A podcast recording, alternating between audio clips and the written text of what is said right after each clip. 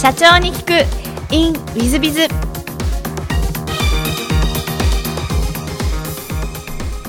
ィズビズの新谷です。先週の続きをお聞きください。ベンチャーリーグは何年ぐらいいらっしゃったんですか？13年弱ですねなるほどはいでその後もう創業でいらっしゃいますよねこれあの独立した理由は何かあられたんですか？えー当時、まあ、ご存知のように事業がベンチャーリーグの中で多分2 3 0個あったと思うんですけど、まあ、その中の一つの僕責任者やってたんですけど、まあ、それが最後が焼肉屋の、まあ、直営チェーンだったんでで、まあ、その事業が、まあ、ずっと赤字で流してたんですけどまあ半年ぐらいプロジェクト組んでやったら業績がすごく回復をしたんで、まあ、そのタイミングで、まあ、事業売却をして、まあ、ほとんど不動産にやってもらったんですけどでその会社の売却が決まったのででそこの部門って30人ぐらいいたんですけど、まあ、誰一人行きたくないと。その、まあ、事業は行ってもその会社に行きたくないっていうんで、まあ、僕もベンチャーリンクから離れてるつもり一切なかったので。でもうもちろん残りますっていうか行か行きませんっていう話したんですけど、まあ、行かない上でベンチャーリンクでやる仕事ないので、まあ、ほほぼその時に全員で辞めるかっていう話で辞めたんですけど。でその時に僕本当は転職しようと思ってたんですけど特にそのこれから IT だなみたいなのでちょっと IT 教育行こうと思ったんですけど、まあ、当時のその30名の中の5人があ僕と一緒にやりたいっていうんで、うんじゃあもうやるしかないなっていう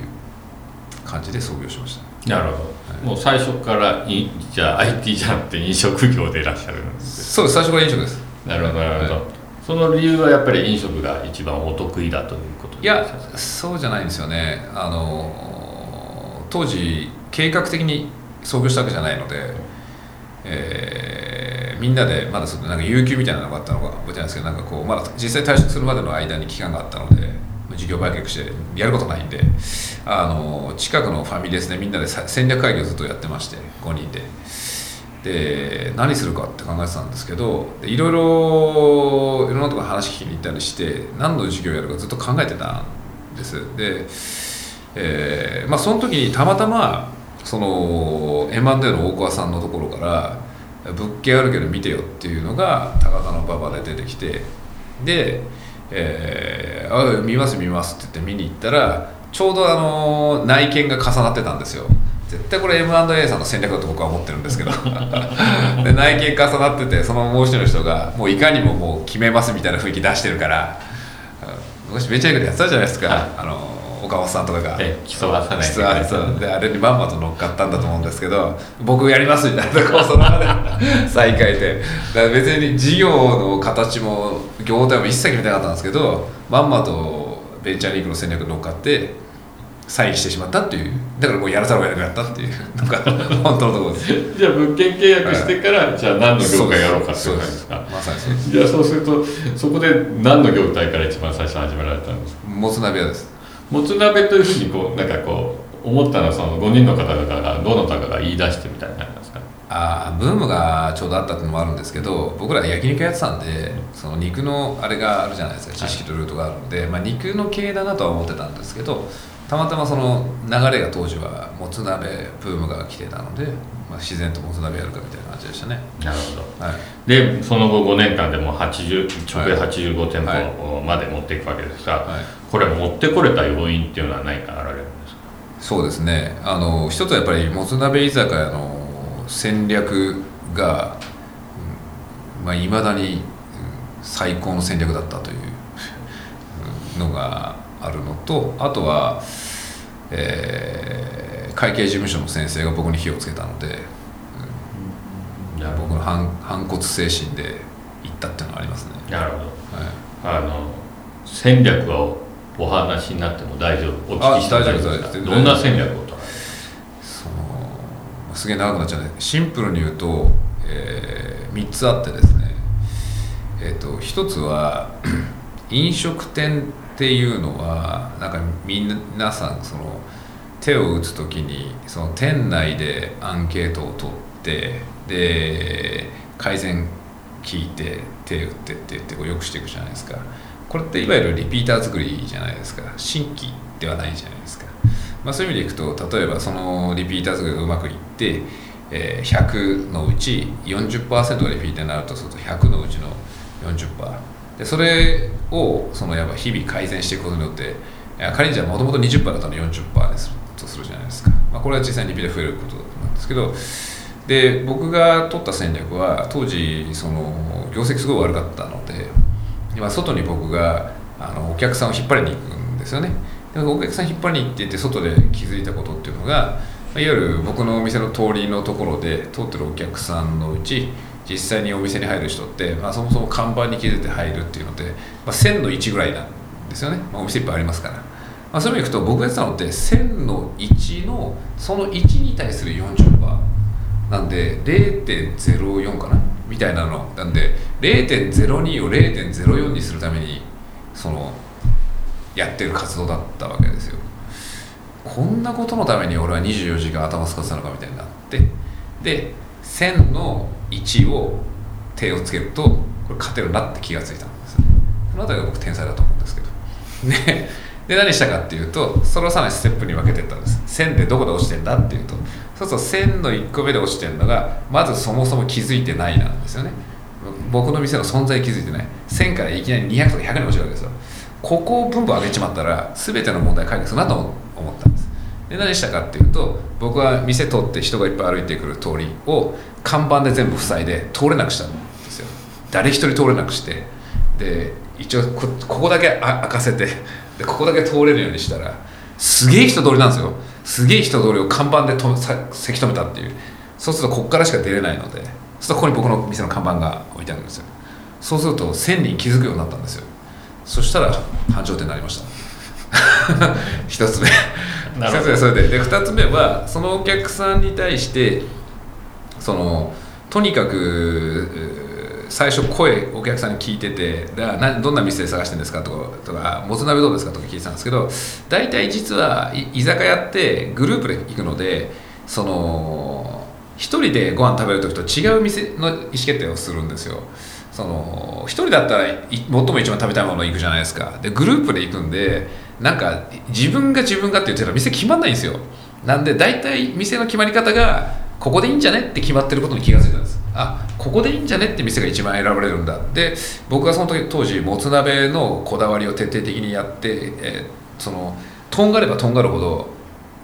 その中の一人にはもつ鍋っていう人が出てくるんですよ。なんでもつ鍋もメニューの中に1個あるけど別に他もあるんだってしちゃった方がここでいいんじゃねってなることに気がついてその圧倒的にその普通の店にしてったんですよね。そうそう増本さんとかが店に来て「お前の店の強みは何だ?」って言うから「うん、いや強みがないことです」っていう謎の切り返しをしてたっていう。それは僕の本当に強みだったんですよ。変に強みのないそのとんがらない店を作ったっていうのが2つ目。で3つ目がとにかくそのお店のサービスはお客さんが欲しいものを全て揃えようって発想にして、えーお客さんに声かけて「どんなお店をお探しですか？何食べたいですか?」って言ってあのピザって言えばあじゃあピザありますよって言ってピザ高いで取ったし寿司って言ったら寿司ってあの高いで取ってたしビールサントリーでしたけど朝日のスーパードライって言ったらスーパードライ買って出しましたし。なので取ってる人取ってる人がどんな店をお探しですか朝までじゃあ朝までってだし個室個室作りますってなんか全てのニーズに応えたんですよね。そしたらこの三段論法で三段論法じゃないですけど線の線にリーチかかったのとその基本的にその線の線がほとんど入れる間口にしたのとあとお客さんのニーズに全部答えたんであの通ってる人が全部入るようになったっていう。それによって店が溢れ返りだしてで1日大体平日からずっとフルで3回転してなんで大体1店舗利益300万ぐらい出しました。すごいですね。すいませんなかなかと。いやいやいや本当に素晴らしい戦略ですし多分今飲食業のオーナーたちがまあ衝撃を受けてるんじゃないかなと思いますけど。もね。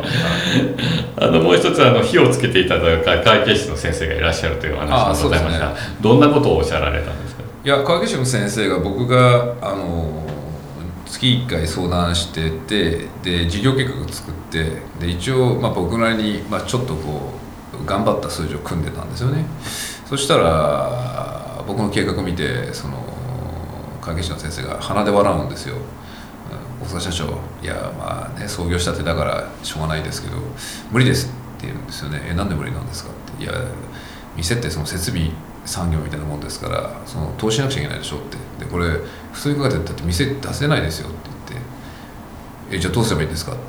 言って「いやどうすればじゃなくてできないんです」って言うんで「できないなんて世の中ないでしょ」みたいな。なんで決めつけないでくださいみたいな「いや決めつけないじゃなくてだってできないんですよ」って言うから「じゃあやったらどうするんですか?」みたいな謎の喧嘩をして。で やってありますよみたいなので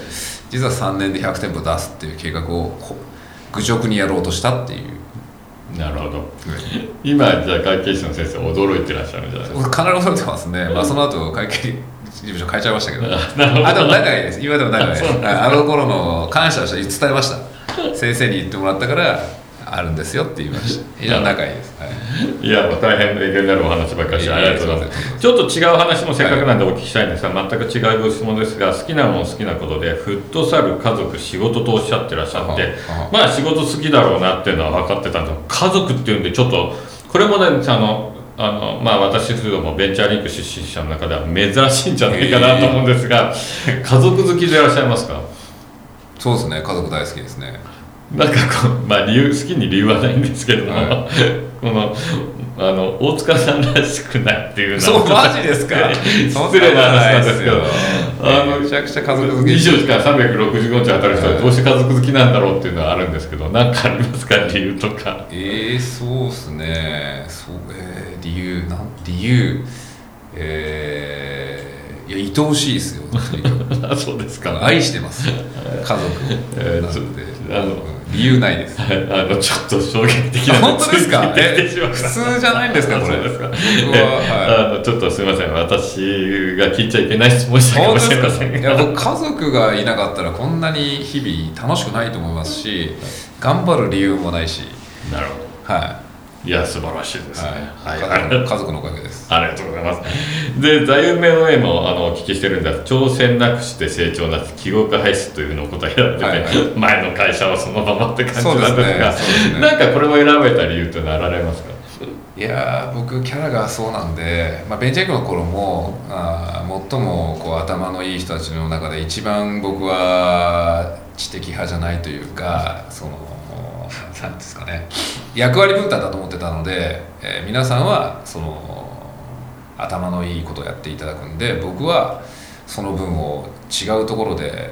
役割果たさなきゃいけないなってずっと思ってたので、まあ、その中で僕はその理屈とやっぱりその実際その理屈に基づいたきちっと結果とか実績とか実践とかっていうのがあるとベンチャーリンクってすごいそのいい感じで回り出すと思ってて実はこの部分ってなんか一般的なコンサルティング会社で持ってないじゃないですか。その実動部隊というか。だからベンチャーリンクにもし俺みたいなのが本当に実動部隊で使いやすくなったらっていうのが実はもともとの発想で。なので僕はそこにいなんか一番の生き様とかポリシー感じてるので、まあ、そのそれにはもうとにかく挑戦して結果出すっていうのをその僕の役割として位置づけてやってきた。し今もやってます。なるほど、はい。そうですか。いや素晴らしいお言葉でございます。ありがとうございます。では最後の質問なんです。が、この番組あの経営者向け全国の社長様向けもしくはこれから起業したいなと思っている方向けの番組でございましてもしよろしければあの起業社長の成功の秘訣なんかをお教えいただけたらなと思ってるんですけども。そうですね。あの時間を使うことだと思います。その僕と孫さんに生まれた時の差はなかったと思います。ただ現時点で、えーいろんな側面から経営者としてのあのギャップは大きくて。でもそれは僕は運とかその環境とかの問題ではなく孫さんと僕のその今に至る時間の使い方の問題であって。なので、うんベンチャーリンクの時に努力は時間で測るって言ってましたけどその本当その通りだと思ってまして本当に成功したければ人より時間を使うことだと思いますし勘違いしちゃいけないのはただ時間を使ってるっていうことだと意味がないので本当に意味のある時間を人の3倍使えばライバルには絶対負けないしそれが僕は世の中で蚊にま成功してる人っていうのがいるとするとそこの差だと思いますしそれ以外で僕は説明がつかないなとも思ってます。あの大変重いお言葉をいただきました。本当にありがとうございます。ただちょっとやっぱりさっきの家族とその時間っていうのはお互いリンクをしないんで、まあ、後ほどゆっくり2人になった時に聞きたいと思います、えー、全国の皆さんあのリスナーの皆様本日はお忙しい中お聞きいただき誠にありがとうございました。ぜひ皆さんの参考にしていただければと存じます。大塚社長様本日はありがとうございました。ありがとうございました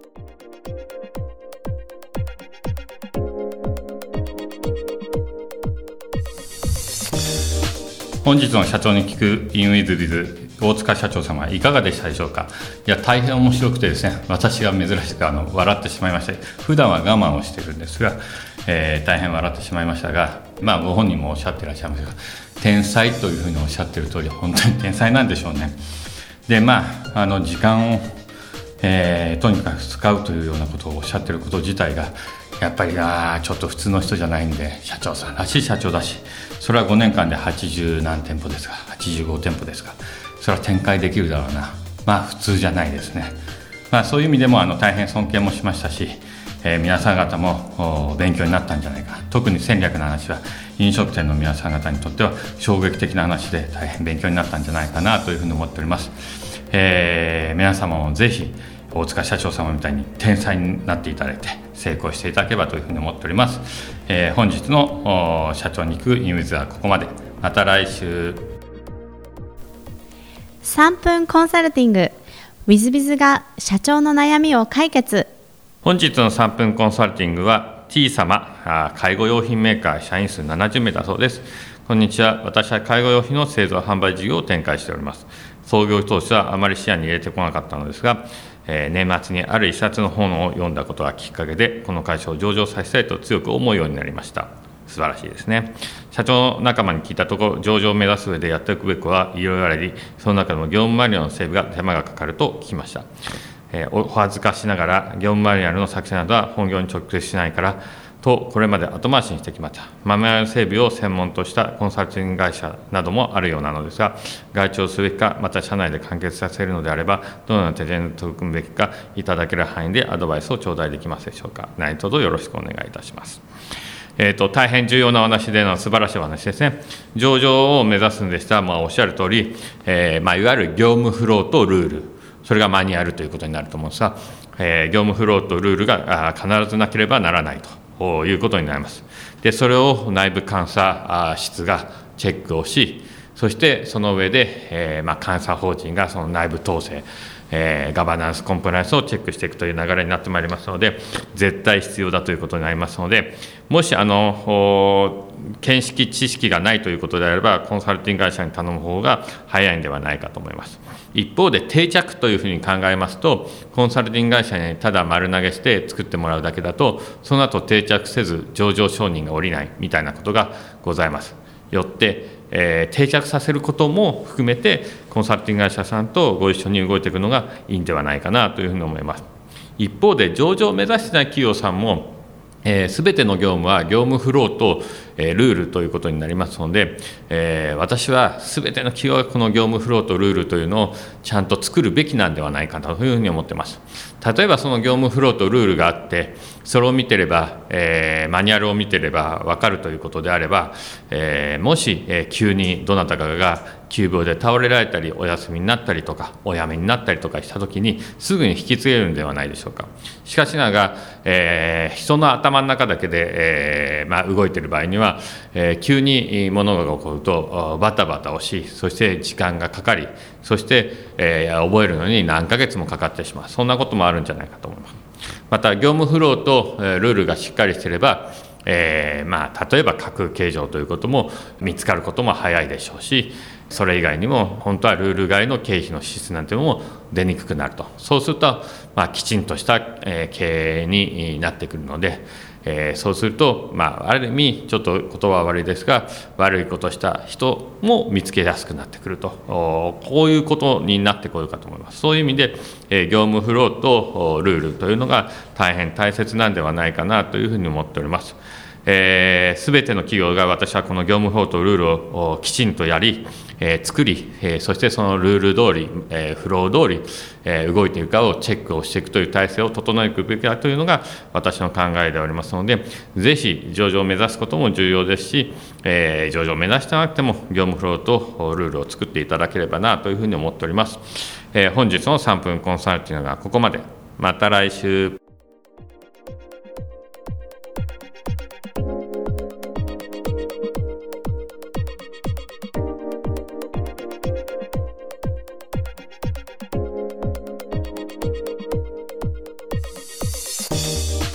最後までお聞きいただきまして誠にありがとうございました。本日のポッドキャストはここまでになります。また来週お楽しみに。